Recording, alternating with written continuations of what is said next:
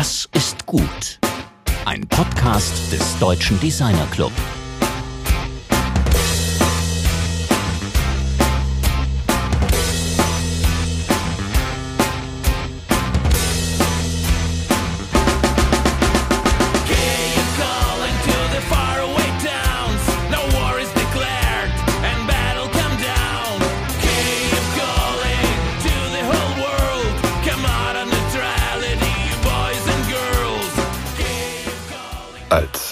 Dieser Sendung haben wir den Song Kiev Calling von der ukrainischen Band Beton eingespielt.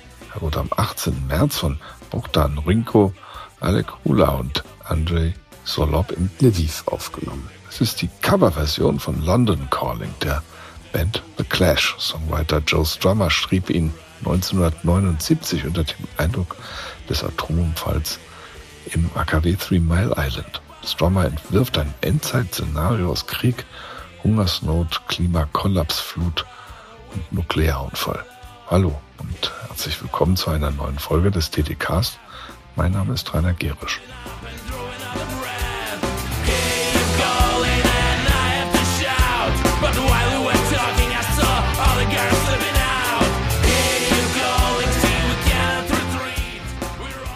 Wir fragen im TTCast ja immer wieder, was Design tun kann, was Kultur tun kann.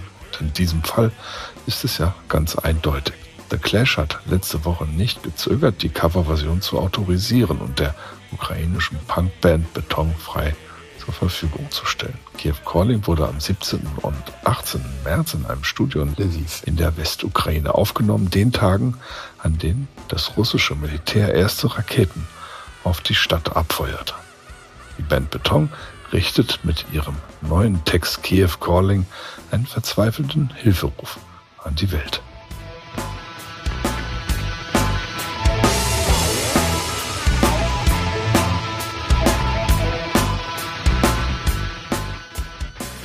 Heute reden wir über Kultur, über Menschen in der Kultur, Kultur, die der russische Präsident Putin mit aller Gewalt vernichten möchte. In der Ukraine aber auch, und das wird immer deutlicher, in seinem eigenen Land. Wer könnte zu diesem schwierigen, traurigen Thema besser Auskunft erteilen als der Filmemacher Anatoly Skatschkow? Anatoly ist 1968 im ukrainischen Tschernowitz in eine jüdische Familie geboren. Er ist dann in Russland aufgewachsen, hat dort Psychiatrie studiert und lebt seit vielen Jahren als Filmemacher in Frankfurt am Main. Direkt nach der Rückkehr von Dreharbeiten in Israel sprach mein Kollege Georg Christoph Bertsch mit ihm.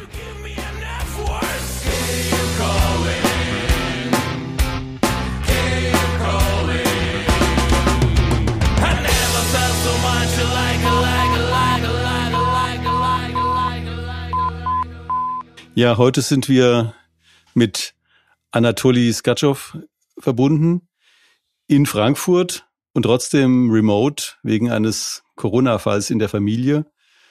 Ich freue mich aber sehr, dass das geklappt hat und dass du nach deinen Dreharbeiten direkt sozusagen im das Gespräch reinkommen willst. Wie geht's dir denn überhaupt? Ah ja, entsprechend ist leider ähm, die Situation in Ukraine, die, die ganze diese Kriegssituation zieht ganz stark runter, aber ja gut. Wir sind glücklich, wir haben eine ganz komplizierte Dreharbeiten beendet, das auch wegen Corona nach Land verzogen wurde. Aber jetzt sind wir fertig und ich bin natürlich ganz froh, dass wir haben das geschafft. Du bist, du bist ja Filmemacher, du hast einen ganz scharfen Blick. Also wenn du jetzt nach Russland schaust, was siehst du da? Ähm, ich sehe eigentlich ganz äh, große Land, der total in depressive Verdrängungsabwehr äh, versunken ist. Und ich sehe leider die, die ganz wenige Leute, die versuchen, etwas zu unternehmen oder wegzurennen. Und die, die meisten, auch leider unter meinen Freunden, die, die in totalem Verdrängung von Situationen sind und äh, leugnen eigentlich sich selbst an und damit unterstützen auch äh, dieser schreckliche Krieg in Ukraine, also in Ukraine, die, diese Invasion von Russland in Ukraine. Wir sehen vom DD-Cast aus das ja nicht als einen Krieg der Russen gegen die Ukrainer, sondern als einen Krieg des Regimes, des Kreml-Regimes gegen ein wehrloses Nachbarland. Du bist ja gebürt, bist ja in der Ukraine geboren. Ja. Und ähm, hast aber einen russischen Pass und lebst schon sehr lange in Deutschland. Und ähm, wie, wie siehst du das denn mit diesen drei Identitäten? Oder ist das überhaupt, überhaupt eine Identität für dich? Also was sind für dich Identitäten und wie siehst du das mit diesen drei Sichtweisen? Hm. Ah, ja, also ich habe mich, hab mich nie mit einem Land identifiziert. Eher mit äh, Städten und Leuten, wo ich geboren wurde oder wo ich ganz lang gelebt habe. Also das ist Tschernowitz in Ukraine und Tomsk in Sibirien in Russland. Beide Städte, also Tschernowitz auf jeden Fall hat ganz komplizierte politische Geschichte. Es war bis äh, 1918 äh, östlichste Stadt von Österreich. Danach war Rumänien, danach sehr kurz Russland, dann Krieg, Zweiter Weltkrieg, danach wurde es erst Sowjetunion und äh, jetzt Ukraine. Und Tomsk in Sibirien, das ist äh, äh, unter anderem bekannt äh, für ihre, äh, für seine Universitätendichte, also so eine Art russische Heidelberg oder, ja, oder Tübingen. Und andererseits, das ist auch bekannt in russischer politischer und historischer Geschichte als äh, Zentrum für ähm, äh, Bewegung für Unabhängigkeit von Sibirien, von Russland. Und sogar in sowjetischen Zeiten aus irgendwelchen Gründen, die haben das nicht geschafft. In sowjetischen Zeiten im Universitätenpark wurde, äh, wurde ganz Zeit geblieben ein Denkmal an dem äh, Hauptideologe Patanin, der war sozusagen Hauptideologe äh, von äh, diesem Trennung Sibirien von Russland. Das ist auch sehr spannend. Noch ein Punkt, den ich, der mir noch gar nicht bewusst war. Du hast aber auch lange in Polen gelebt. Du hast eben gesagt, du identifizierst dich nicht mit der Nation oder mit einem Land, sondern mit den Leuten, mit den Städten, mit denen du zu tun hast. Was ist denn dein Eindruck im Grunde von deiner Zeit aus Polen? Ja, ist auch kompliziert. Also ich spreche perfekt Polnisch, weniger gut spreche ich Ukrainisch leider, aber verstehe alles und kann schon mich ganz gut ausdrücken in Ukrainisch. Äh, aber Hauptsprache für mich trotzdem Russisch geblieben, obwohl wieder geboren wurde ich in eine idischsprachige Familie und erste drei Jahre habe ich nur Idisch gesprochen. Und äh, ja, Polen, wir, wir alle Länder in äh, die Ecke haben ganz komplizierte Beziehungen miteinander und in Polen einerseits, ich bin sehr gern da gewesen und habe wirklich genossen, jede, jede Stunde Ar Zusammenarbeit mit ähm, Krzysztof Zanussi, bei dem ich als Assistent gearbeitet habe. Und gleichzeitig, es war ganz klar, dass es äh, Land von sehr starkem Antisemitismus ist. Und auch gegen Zanussi, der eigentlich Pol Pole mit äh, weiter italienischer Wurzel ist, trotzdem sogar gegen ihn, und er ist total katholisch, also ich, ich kann kaum noch katholischere Menschen in Polen als er, trotzdem gegen ihn wurde in äh, katholischer Radio Maria gehetzt. Es ist so sehr, sehr kompliziert und so, auch in meine Gefühle zum Polen. Ich bin immer gern da, aber leider letzte zweimal musste ich nach Polen äh, wegen Dreharbeiten für äh, äh einen Film über Holocaust-Überlebende und wir waren natürlich in Krakow, der sehr liebe, weil wir haben da also einige Monate gelebt mit meiner Familie, gewohnt mit meiner Familie und Tochter. Aber gleichzeitig, wir mussten da jeden Tag zum Auschwitz, zum Dreharbeiten fahren und ja, und jeder hat äh, schon einen Film gesehen, wo auch Polen, die in Auschwitz, Auschwitz gelebt haben und haben so getan, als ob es nichts passiert oder sogar gern gesehen, wie die Juden wurden nach Auschwitz geschleppt. Unglaublich komplex. Dann dasselbe mit Ukraine oder Sibirien. Sibirien war am wenigsten antisemitischer Teil von Russland. Und in Tschernowitz, wo in, in meiner Kindheit wahrscheinlich, ich weiß nicht, 70 Prozent, 70 vielleicht nicht, aber 50, 40 Prozent Juden war, trotzdem Antisemitismus auch auf die Straßen und mittlerweile auch gibt's gibt's ganz viel wieder Synagogen wurden geöffnet, aber gleichzeitig antisemitische Vorfälle ist unglaublich komplizierter Terrain. Für mich ist diese Frage der, der jüdischen Identität in, in Deutschland äh, ein, ein Riesenthema. Ähm, wie siehst du denn, wenn du jetzt gerade über den Antisemitismus in Polen gesprochen hast, die aktuelle Entwicklung des, des der Antisemitismus oder der, des Anti-Israelismus auch? Das sind ja zwei komplett unterschiedliche Paar Schuhe auch in Deutschland. Wie, was nimmst du da wahr? Naja, wieder unglaublich traurige Entwicklung. Und auch über diese ständige Mantras über man darf doch Israel kritisieren und da unter diesem Mantra würde doch ganz viel antisemitische Zeug äh, untergejubelt. Das macht natürlich traurig. In sozialen Netzen zum Beispiel, das beste Beispiel, ich schreibe äh, jede paar Wochen wieder versuche ich irgendeine äh, jemandem an, an also wie heißt das, anmelden in Facebook für antisemitische oder ein, also oder wirklich Hardcore äh, Aufrufe zum sowas wie Kill Jew oder Kill Israel anmelden. Ich habe es noch nie geschafft. Ich bekomme immer Antwort, dass es äh, verstößt nichts, äh, nicht gegen äh, Regeln von Facebook. Und, und am Purim habe ich eine mittelalterische Gravüre gepostet mit ein, äh, mit, äh, wo in die Purim sozusagen diese Aschachveroch aufgehängt wird. Und ich wurde dann für 29 Tage gesperrt auf Facebook für Gewalt, gewalttätige Illustrationen. Gut, aber das ist jetzt die, da, da sind wir ja auch mitten in der Diskussion um die, um deine Kunst auch, um deinen Filmen, also um deine, äh, deine, deine, also sozusagen das, was du vermitteln möchtest. Äh, also dieser Post ist ja sozusagen ein Teil deiner persönlichen politischen Haltung oder deiner kulturellen Orientierung. Aber was machst du tatsächlich als Filmer, und du hast ja zuletzt auch in Israel gedreht, mhm. ich denke, man sollte ein bisschen besser wissen oder dich kennenlernen auch ähm, als, als Filmer. Das interessiert mich sehr. Ja. Also ja, gerade äh, drehen wir mit Peter Rippel und Mario Morales einen Film über Holocaust-Überlebende aus Frankfurt, Eva Sepesche. Und wo äh, in, in, in dem Film geht auch ganz viel um die, in die Identitäten, was das bedeutet, auch jüdisch zu sein, etc. Davor habe ich einen Film ge gemacht, was auch ganz viel mit die Themen zu tun hat. Das ist, ähm, der heißt äh, The Story, äh, der, der Erzähler nach Walter Benjamin.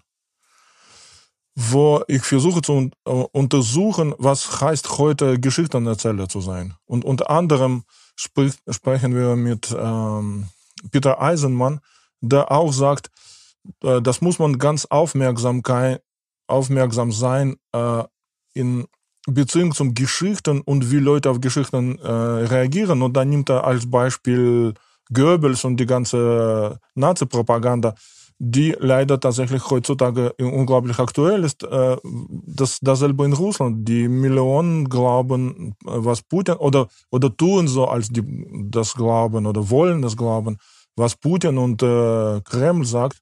Und um die, jetzt die total äh, unglaubliche, unmögliche für mich äh, Krieg zu unterstützen. Und äh, diese Geschichten erzählen, also ich versuche das un, äh, untersuchen, was heißt heute Geschichtenerzähler zu sein, aber gleichzeitig äh, wie man kritisch Geschichte äh, zuhören muss und wie man äh, auf jede Geschichte, was heute gezeigt und äh, besonders äh, emotionalisiert wird, wie soll man das analysieren zu können und ja, kritisch wahrnehmen. Also für mich ist es immer so gewesen, dass ich äh, dieser so einer so einem blinden Glauben an die Geschichte immer sehr skeptisch gegenüberstehe, ähm, weil man kann natürlich aus der Geschichte alles Mögliche begründen. Also zu irgendwelchen Zeitpunkten in der Geschichte gab es in Europa immer irgendwelche Herren über irgendwelche Territorien. Und wenn man jetzt versuchen würde, die gesamte Geschichte rückabzuwickeln, dann würde man äh, eben äh, Europa in, würde in Schutt und Asche liegen. Ja, ja. Äh, von daher geht es eigentlich für mich immer darum, in der Gegenwart anzufangen und in die Zukunft zu schauen. Also die Geschichte ist Geschichte, man sollte sie kennen, aber man sollte keinen Bezugspunkt in der Geschichte suchen. Wenn ich jetzt mal schaue auf das, was äh, du gerade beschrieben hast, also diese diese mal die, die aktuelle Situation in Deutschland, die aktuelle Situation in Russland, die aktuelle Situation eben auch in Israel, wo du jetzt kürzlich warst. Ähm, das sind ja, siehst du da irgendwelche Parallelen? Also bei der, bei der, bei einer Rückwärtsentwicklung äh, von Freiheiten oder bei der Rückwärtsentwicklung von liberalem Denken? Glaubst du, dass sich das momentan zurückentwickelt oder wo sind wir gerade in der Entwicklung der Moderne? Hm. Ja, also einerseits äh, in, in politischem Grade, in, auch in Europa als in Israel ganz viel reaktionäre Denken zurück ist und ganz viele Ressentiment hochkommen. Gleichzeitig aber als Vater von fünf Kindern, ich sehe, wie die neue Generation und ich, unsere Kinder sind ganz unterschiedlich und äh, haben unterschiedliche Interessen, aber trotzdem, ich sehe, wie, wie anders sie denken. Und ich glaube es wirklich, also ich hoffe, das ist einzige Hoffnung, dass die neuen Generationen, die haben nichts zu tun mit diesem Ressentiment. Und die sind, die sind unglaublich, also die verbessern immer mich, als, also ich bin schon alte Generation sozusagen schon und auch äh, von anderem Sozialisierung, noch von sowjetischem, aber die sagen mir ganz oft, ah, Papa, du bist jetzt zu rassistisch oder du bist jetzt zu sexistisch. Und ich finde es auch gut. Ich finde es gut, dass die so eine Art, äh, äh, nicht Kontrolle, sondern so eine Art, äh, wie heißt das, Rück, äh, Rückmeldung zu mir haben und ich überlege dann auch, was, was sage ich tatsächlich, was, wieso, wieso habe ich überhaupt das gedacht oder wieso rede ich in, in diese Wörter und was bedeutet das auch für mich und für Situation. Also äh, ich hoffe, dass wenn unsere äh, Generation äh, schon zur Rente geht, dann die nächste Generation viel besser wird, viel toleranter, viel mehr Liebe bringt auch. Und ich glaube, die ganze Rede auch für, für Ukraine ist natürlich jetzt sehr wichtig, äh, patriotisch zu sein und zur Ukraine stehen und stehe ich auch jetzt zur Ukraine. Aber trotzdem, Patriotismus als Idee finde ich nicht gut, nicht wirklich gut. Und überhaupt dieser Staat und Patriotismus und die ganze diese Wörter, die, die, die, das auch, wie Putin das liebt zu pflegen, zu sagen, dass es äh, alles traditionelle Traditionen sind, aber das kommt alles aus frühestens aus 18. Jahrhundert. Bis 18. Jahrhundert, jeder war, wenn schon Patriot, dann Patriot von eigener Stadt, Dorf oder Feld und das war's. Und das finde ich viel besser. In dem Sinne bin ich Patriot von Tschernowitz oder Tomsk oder jetzt von Sachsenhausen. Äh, aber nicht von einem Land oder was immer. Mhm. Also da, da, da, stimmen wir sehr überein. Also ich kann auch mit Nationalismus sehr wenig anfangen und fühle mich auch viel mehr als, als wie gesagt, wir wohnen ja hier im selben Stadtteil in Frankfurt, äh, viel mehr als Sachsenhäuser denn als äh, Deutscher in dem Sinne oder wenn dann als Europäer. Ja. Äh, und ich denke, dass diese Idee äh, des Europäischen, also die europäische Idee natürlich wahnsinnig viel wichtiger ist. Das sehe ich auch bei meinen Töchtern, äh, die, die ganz wenig anfangen können mit dem, mit dem Thema sozusagen dieser Nation, des, des Patriotismus. Allein der Begriff Patriotismus ist ja schon total verrückt, weil da so eine Vateridee drin steckt. Ja, ja, genau. Äh, so als halt der Staat irgendwie unser Vater, den Begriff gibt's ja auch, der Vaterstaat, also völliger über, also eine Anmaßung äh, einer, einer riesigen Behörde, äh, ja. Vater der Menschen sein zu wollen. Und äh, da bin ich völlig deiner Meinung. Und ich glaube, dass das auch mit einer der Gründe für diesen neuen, für diesen neuen Konflikte ist, dass dieser Patriotismusbegriff oder der Nationenbegriff äh, so wichtig ist. Und ich glaube aber, das ist jetzt meine Interpretation, dass das eigentlich so eine Art äh, Untergang signalisiert, dass mhm. der, die, die Nation eigentlich zum Glück, würde ich sagen, ja, untergeht ja. und deshalb diese furchtbaren Kämpfe jetzt stattfinden. Wie siehst du das denn? Ja, absolut, absolut. Was auch die andere Thema ist ein bisschen, äh, dass ich bin etwa enttäuscht gleichzeitig aber in äh, Kultur und die Rolle von Kultur äh, heute. Weil ich, ich kenne ich kenne dich auch schon einige Jahre und du hast eine riesige Bibliothek. Ich, ich liebe auch Bücher, lese auch Bücher gern.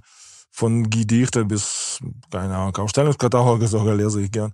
Aber und in Russland, das war immer, ich habe es immer mindestens gedacht, dass Russland ist ein Land von Büchern und alle lesen Bücher, Dostoevsky, Tolstoi etc. bis heutige Wladimir Sorokin, was immer. Und es wird immer eine riesige Mengen Bücher verkauft und gelesen. Aber trotzdem, das, wie ich jetzt sehe, es hat leider sehr wenig in Menschen geändert. Ja, ich glaube, dass das, das Lesen an und für sich ist noch kein ja. Weg zu einem offeneren Denken. Äh, wobei wir hatten ja immer gehofft, dass also mit Bildung äh, eben auch ein, ein liberaleres Denken zustande kommt. Und Bildung kann aber auch total missbraucht werden. Also ich, ja, wenn man genau, jetzt die letzten genau. Jahre betrachtet, in Russland, äh, das ist zumindest das, was ich weiß, wird eben immer stärker ideologisiert. Ja, ja, ja. Was, wenn, wenn du jetzt, wann warst du denn zum letzten Mal in, in Russland gewesen? Hm, in Russland war ich vor drei, schon vier Jahren. Wir haben da einen Film gedreht in Sibirien, in Novosibirsk. Äh, ja, und äh, das sogar vor vier Jahren hätte ich nie gedacht, dass es so weit kommt, weil wir haben einen Film gedreht, was jetzt ich jetzt zu Ende schneide, äh, über einen amerikanischen Fotograf, der in Zeiten von Kaltem Krieg war in Sibirien und er hat Porträt von normalen russischen Menschen gemacht. Ja. Und da, da, das Buch heißt The, Russians. Und da war, das, das war sogar von äh, Dumont verlegt erst, von deutschem Verlag. Und wurde in äh, 80er Jahren total Hit, weil es war das erste Mal in Europa oder in, in Westen allgemein die Gesichter von normalen sozusagen Russen, keine Kosmonauten oder Parteimenschen, sondern ganz normale Novosibirsk-Bewohner gezeigt. Das war unglaublich. Und wir haben von diesen Menschen, wir haben dann 20, fast 20 Leute gefunden, 40 Jahre später, und mit derselben Fotograf wieder nach Sibirien gefahren.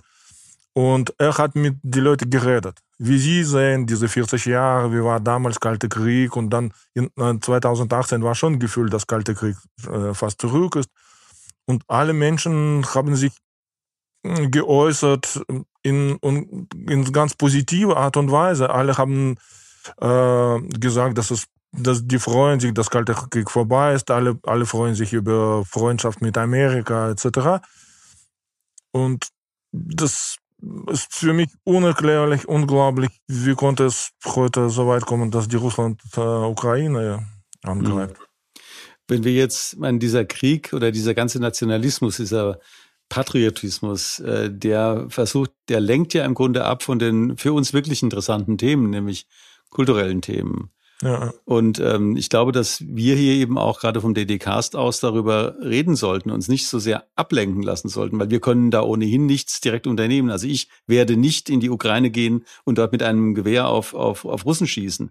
Mhm. Aber ich möchte gerne die die, die, die ganzen Thematiken hochhalten. Ich will, dass wir darüber reden, über das, was wirklich wichtig ist, was für uns wichtig ist. Wenn ich dich jetzt mal frage, was ist denn für dich jetzt äh, von dem unabhängigen Film, mhm. den du dort beobachtest, der momentan unter schwierigsten Bedingungen entsteht oder gar nicht entsteht? Was ist denn in den letzten Jahren für dich der wichtigste Autorin oder Autor gewesen, wichtigste Regisseurin, Regisseur, damit wir diese Namen hier auch mal in, ins, ins Zentrum reinholen und nicht uns eben äh, komplett einmüllen lassen mit dieser Kriegsrhetorik? Hm. Also es gibt äh, ganz viele junge Leute, ich habe leider die, die Namen nicht im Kopf, aber es gibt sehr unglaublich gute Film, neue Filmschule für Dokumentarfilm von Marina Rasbeshkina in äh, Russland. Und von da kommt die ganze Plejade von äh, sehr guten Filmemachern mit scharfer Beobachtung, bereit äh, für Risiko, aber auch mit Liebe von, für die, ihre Figuren, für die Helden. Weil ich, ich finde es ganz gut in, in Russisch, dass wir benutzen, in Russisch, das wahrscheinlich kalkiert von Französisch, dass wir benutzen für die Hauptfiguren Film, man sagt Held. Ja. Und äh, Helden von Marina Asbeshkinas Studenten sind ganz oft Leute, die auf die Straße äh, wo leben oder so wirklich ganz marginelle Figuren. Aber trotzdem, man hat tatsächlich Gefühl, dass für die Filmemacherinnen, äh, und da ist ganz viel Frauen auch aus Marina Asbeshkinas Schule gekommen, Regisseurinnen, äh, dass für sie, die sind Helden. Egal, ob es eine Mädchen, die im Busch mit äh, Alko Alkohol, Al Alkoholikerin Mutter wohnt oder Chirurg, der Kardiochirurg, der in sehr schweren Bedingungen trotzdem Leuten Leben rettet, die sind alle gleich, gleich Helden. Und das finde ich in, äh, in dieser neuen Welle von russischen Dokumentarfilmen ganz gut. Und gleichzeitig in Ukraine äh, gibt es auch äh, jetzt neue Filme über zum Beispiel der Film, der gerade, glaube ich, in äh, Kopenhagen läuft, ein Dokumentarfilmfestival, das äh, über Romas in Ukraine, was auch ganz wichtig ist. Äh, oder ich finde, es ist, ich kann das auch wirklich nicht glauben. Ich, ich habe heute wieder das äh, Artikel darüber gelesen über Sergei Lasnitsa, der wahrscheinlich interessanteste, beste Dokumentarfilmemacher aus Ukraine heute ist. Aber und er hat schon äh, zwei Tage nach dem Kriegsanfang aus Europäischer Filmakademie ausgetreten, weil nach seiner Meinung Europäische Filmakademie nicht deutlich genug äh, gegen den Krieg ausgesagt hat. Aber vor paar Tagen wurde er auch aus ukrainischer äh, Filmakademie rausgeschmissen, äh, weil er plädierte dafür, dass die russischen Filmemacher werden, äh, wie heißt es, äh, von Filmfestival etc. rausgeschmissen sozusagen. Mhm. Ja. ja. das ist ja genau Und er Punkt. sagt, dass man muss differenziert äh, hier reinkommen. Die alle, die Dokumentarfilmemacher, besonders in Russland, arbeiten sowieso in schwere, äh, unter schweren Bedingungen. Die 99 Prozent drehen Filme auf privates Geld oder überhaupt ohne Geld oder wieder mit äh, Geld aus Westen und bekommen keine staatliche Finanzierung. Und ich finde es auch nicht wegen mich, weil ich russischer Pass besitze, sondern für die, die wirklich Leute, die letzten 20 Jahre gegen Putin äh, da gearbeitet haben. Du hast Sergei Jasnitsa äh, genannt, der jetzt genau in diese Mühlen dieser, dieser, dieser nationalen Konflikte ja. da reingerät. Äh, daran sieht man ja, wie absurd eben auch diese ja. Zuweisung von Nation ist. Ja. Also, also wir sind, glaube ich, beide der Meinung, dass dieser ganze Nationenbegriff schon ein riesiges Problem ist. Ja, ja. Also für mich ist es so, dass ähm, damit, wenn man eben sagen, wir würden jetzt einfach mal die Nationen abschaffen, ja, äh, ja. da werden wir plötzlich eben in einer ganz anderen Situation. Und ähm, die, die Nationen sind hier in dem Fall wirklich einer der Gründe dieses furchtbaren Elends, was da produziert wird. Und die Nationen sind das Argument von solchen Autokraten wie, wie Putin. Und deshalb würde ich sagen, äh, verabschieden wir uns lieber von dem Begriff der Nation. Ja, ja. Also ich habe aber noch eine Frage. Können denn diese demokratisch orientierten Menschen oder diese Menschen, die die Liebe zu den Menschen haben, das hast du vorhin mehrfach genannt, den Begriff, können die Menschen, die die Menschen lieben, können die irgendwas verändern an der aktuellen Situation? Das bezweifle ich leider. Und äh, also ich bin der Meinung und ich sage, dass alle alle Freunde, die in Russland Freunde, die in Russland gerade sind, äh, dass die müssen einfach weg. Ich glaube leider nicht, dass man kann jetzt in heutiger Situation etwas ändern. Puh. Ja. Ja, gut, man, das geht Es gibt Momente, wann es schon zu spät ist. Ich weiß nicht. Äh, es wird niemand äh, heutzutage auch Thomas Mann Vorwürfe machen oder Kurt Schwitters, dass die ausgereist sind. Und äh, es ist bestimmt schwierig und das bestimmt wirkt äh, Schuldgefühle gegenüber Ukraine, gegenüber eigenem Land, gegenüber Freunden etc. Aber ich glaube, das Einzige, was kann man jetzt machen, ist ausreisen und versuchen hier etwas zu unternehmen. Wird, äh, was immer ukrainische Flüchtlinge zu helfen oder was im, ich habe es wirklich mit ein paar Freunden geredet, die mit denen ich zusammen der Medizin studiert habe. Die fragen mich, ob äh, falls die ausreisen, ob die konnten irgendwo als Volonteure arbeiten, einfach ukrainische Flüchtlinge zu helfen, obwohl die sind auch dann selbst Flüchtlinge werden aber die Frage ist wirklich, ob können Sie hier irgendwie helfen? Also wir, wir können, wir bieten ja auch als Deutscher Designerclub ja auch Atelierfläche oder Studiofläche für ukrainische Flüchtlinge, die irgendwie aus den gestalternden Berufen kommen. Also wenn jemand das, das hört, also wir, wir können dann eben auch sowas vermitteln. Das ist jetzt noch nicht die Fluchthilfe, wobei das sicher ein ganz wichtiges praktisches Thema ist, mhm. das Fliehen helfen, aber eben hier ankommen können oder überhaupt hier irgendetwas tun können als Kreativer, weil man die Geräte zur Verfügung hat, weil man einen Ort hat, ein, ein Dach über dem Kopf da können wir eben auch als Organisation etwas dazu tun. Wir möchten das auch ausdrücklich anbieten. Mhm. Ja, das ist sehr wichtig. Auch allein diese Gefühl und Wissen, dass es gibt hier ganz viele Leute, ganz viele Organisationen, egal in welchem Bereich, von Mediziner bis zum Designer. Allein äh, daran zu denken, dass die Leute äh, ist zu Hilfe bereit, ist schon große Unterstützung für Leute in Ukraine. Und auch meine Freunde oder ich habe schon zum Glück die nächste Familienmitglieder alle in Deutschland oder Amerika oder in Israel, aber so weite Verwandte habe ich immer noch in Ukraine. Und das natürlich schmerzt total. Ich wache jeden Morgen und gucke um 5 Uhr morgens Nachrichten, um zu wissen, dass was da passiert. Und freue mich, obwohl es auch mit Schuldgefühl verbundene Freude ist, dass in Tschernowitz noch keine Bomben fällen oder noch nicht geschossen wird, weil schon weite Verwandte von mir da in territoriale, diese territoriale, territoriale Ver, äh, Verteidigungsbrigaden angeschrieben sind, etc. Und ich denke jeden Tag, oh Gott, oh Gott, um Gottes Willen, da was noch. Die Frage, die man sich ja immer stellt, also wie kann eben in Putins Russland äh, so ein Spruch äh, irgendwie existieren, dass die Ukraine entnazifiziert werden soll, wenn der ukrainische Präsident äh, Jude ist? Also das, das ist so, da, da, als ich das zum ersten Mal gehört habe, da wurde es mir richtig schlecht, muss ich sagen. Ja, ähm, ist, ja klar, ist total absurd.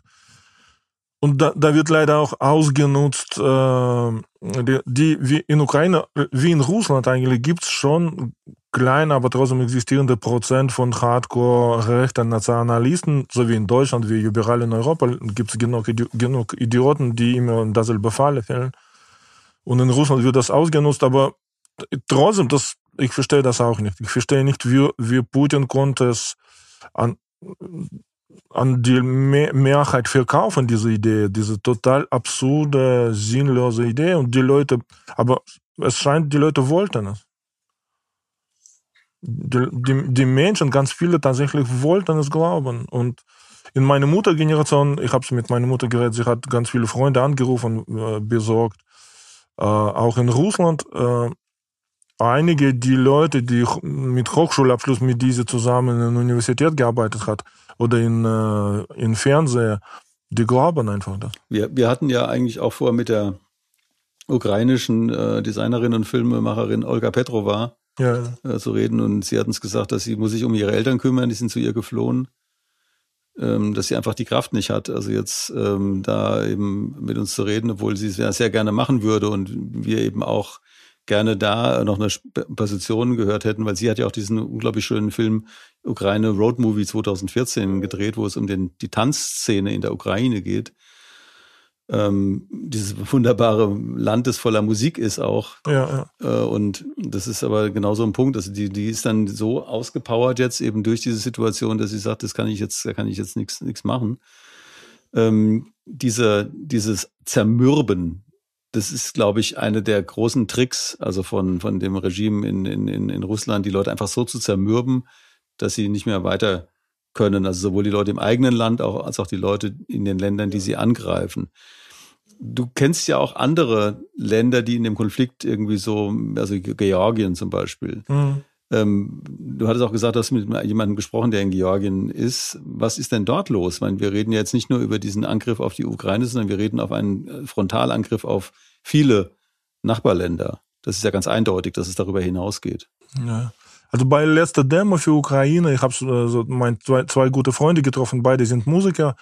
Äh, ein Michail ist von Odessa aus Ukraine und andere Wacha Wachtank ist aus Georgien.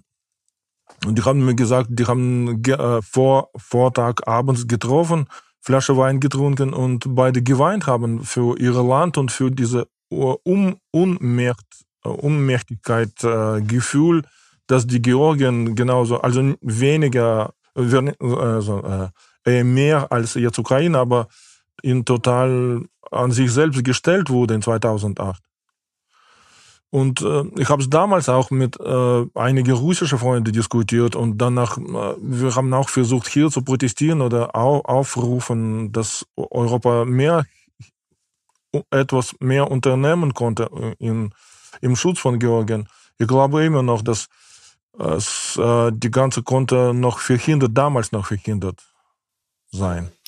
Also ich denke, dass es sehr wichtig ist, dass man sich äh, dessen bewusst ist, wo das hinführen kann. Ich hatte ja ähm, eben auf äh, Anregung von äh, Judith Block, die wir auch im Programm haben werden zum Thema Zukunftsforschung, die hat damals äh, vor 2015 den Kontakt hergestellt zu dem syrischen ähm, journalistischen Fotografen Hossam Katan.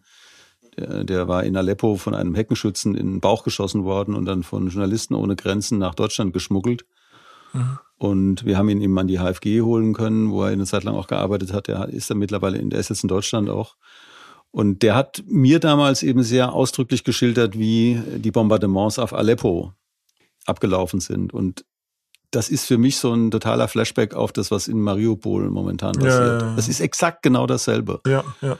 Und das, äh, soweit ich weiß, ist tatsächlich sogar der Kommandeur von der russischen Einheit, der gerade in Mariupol ist, ist dasselbe Person, was in, in Aleppo war. Ist derselbe Mann. Ja. ja. Hard stuff. Also ich habe, ich will, ich weiß gar nicht, wie man das jetzt irgendwie äh, abbinden, also sozusagen wie dem Gespräch aus dem Gespräch wieder rauskommen, weil eigentlich würde ich das Gespräch jetzt im Grunde stundenlang weiterführen mögen. Ein Punkt nochmal zurück zum Anfang, zu dem, zu dem filmischen Blick. Mhm. Wenn du jetzt versuchen würdest, über diese Situation, diese gesamte historische Situation, über die wir reden, einen Film zu machen. Was wäre denn der Kern dieses Films? Also was wäre das Zentrum dieses Films über die Situation jetzt im März 2022? Ich hatte eine Idee seit langem schon und das wäre jetzt ganz passend. Äh, ich, wollte von Alexandria in Griechenland bis zum Klaipeda auf, äh, in Baltikum äh, fahren. Es gibt so eine Autobahn, ich habe es vergessen jetzt, ich glaube, das ist 66 oder was, ich, ich habe die Nummer jetzt nicht im Kopf. Der Autobahn geht über die Gebiete, die letzte drei, 400 Jahre ständig von einem Land zum anderen gewechselt haben. Ja, und es, es fährt so Griechenland äh, über die Territorien, wo manchmal griechisch, manchmal türkisch war. Dann kommt in Rumänien, wo es wieder, oder Bulgarien, wo es wieder manchmal türkisch war, manchmal griechisch. Dann Tschernowitz, wo wieder Österreich, Rumänien, Ukraine war. Und dann kommt Weißrussland und äh, dann kommt Litauen, wo immer ständig letzte 300 Jahre tatsächlich die Macht hin und her äh, wurde geschoben und deswegen, aber andere Seite von dieser Leiden von Menschen da ist, dass die Leute sind unglaublich tolerant. Jeder spricht mindestens zwei, drei Sprachen. Meine Oma hat äh, mit starkem Akzent äh, wahrscheinlich, so wie ich jetzt, Deutsch gesprochen, aber gleichzeitig Idisch, Rumänisch, Russisch und Ukrainisch gesprochen und konnte einfach auf so auf dem Markt äh, die Sprache umschalten. Wir haben da um vier Uhr morgens zum, mit Oma zum Markt gegangen und Oma kann mit jedem eine andere Sprache sprechen. Und genau dasselbe in Weißrussland oder in diese Teile von Bulgarien, äh, wo ganz viele immer noch Türkisch sprechen. Und es gibt so Abstammungen von Türkisch, äh, also Ethnien. Und ja, ich, ich würde gern äh, diese Reise machen und Film über Menschen da in dieser Region. Das finde find ich ein, ein wunderschönes Projekt. Wir hatten ja mit Chantel, äh, dessen Familie ja auch aus der also Ukraine, ja, ja, Ukraine genau. kommt, äh, auch darüber gesprochen, also welche Rolle die Musik äh, ja, bei der ja, Verbindung genau. dieser, dieser Kulturen spielt. Und er hat ja, ja, dann, ja genau. Dann müssen wir, ich muss dann Chantel fragen, ob er das Musik macht für seine, der, der macht die Musik für seine Reise. Das wird perfekt passen. Ich glaube schon, dass du mit ihm da gut ins Gespräch kommen kannst. Also, ja, äh, also ich möchte jetzt aber eben auch trotz allem, also trotz dieser dramatischen Situation, in der wir uns gerade befinden, oder gerade deshalb mhm. diese Abschlussfrage stellen, die wir hier im DD-Cast eigentlich immer stellen, nämlich diese pauschale und allgemeine Frage, was ist gut? Was ist gut? Ja, also man muss immer für, vor sich ein Mensch, ein Held sehen. Und man muss so äh, mit jedem äh, aus einzigem Grund handeln, nur aus Liebe. Ich glaube, das Einzige, ich verstehe schon ganz viele, also verstehe nicht, aber ich sehe, dass ganz viele Ressentiment, Hass, ähm, egal Russen gegen Ukraine oder Ukraine gegen Russland oder was immer. Aber trotzdem, ich glaube, die einzige Lösung ist, dass man immer vor sich einen Mensch sieht und aus Liebe handelt. Sonst, glaube ich, haben wir keine Chance. Ja, das ist ein, wunderbarer Abschlusssatz. Ich würde auch noch ergänzen, glaube ich, wenn man einfach die Nationen alle abschafft. Ja, das auch. Wird es auch leichter. Total sinn, sinnloser äh, Begriff heutzutage. Muss weg. Ja, gut, vielen herzlichen Dank, Anatoli. Ich Danke euch für die Einladung. Ja, das ist ganz selbstverständlich. Also ich habe mich sehr gefreut, dass es geklappt hat. Ja. Mach's gut. Ja. Ciao, ciao.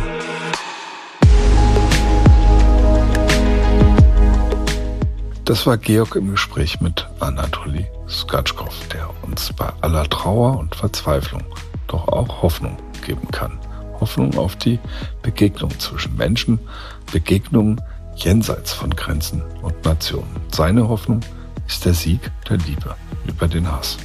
Anatoly macht klar, dass nicht die Völker in den staatlichen Grenzen, sondern die Menschen zählen. Egal woher sie kommen, jede und jeder Einzelne zählt. Jeder ist ein Held, wie der Filmemacher Anatoly sagt, dem wir mit Liebe begegnen müssen. Wie ein Filmheld mit all seinen Stärken und Schwächen.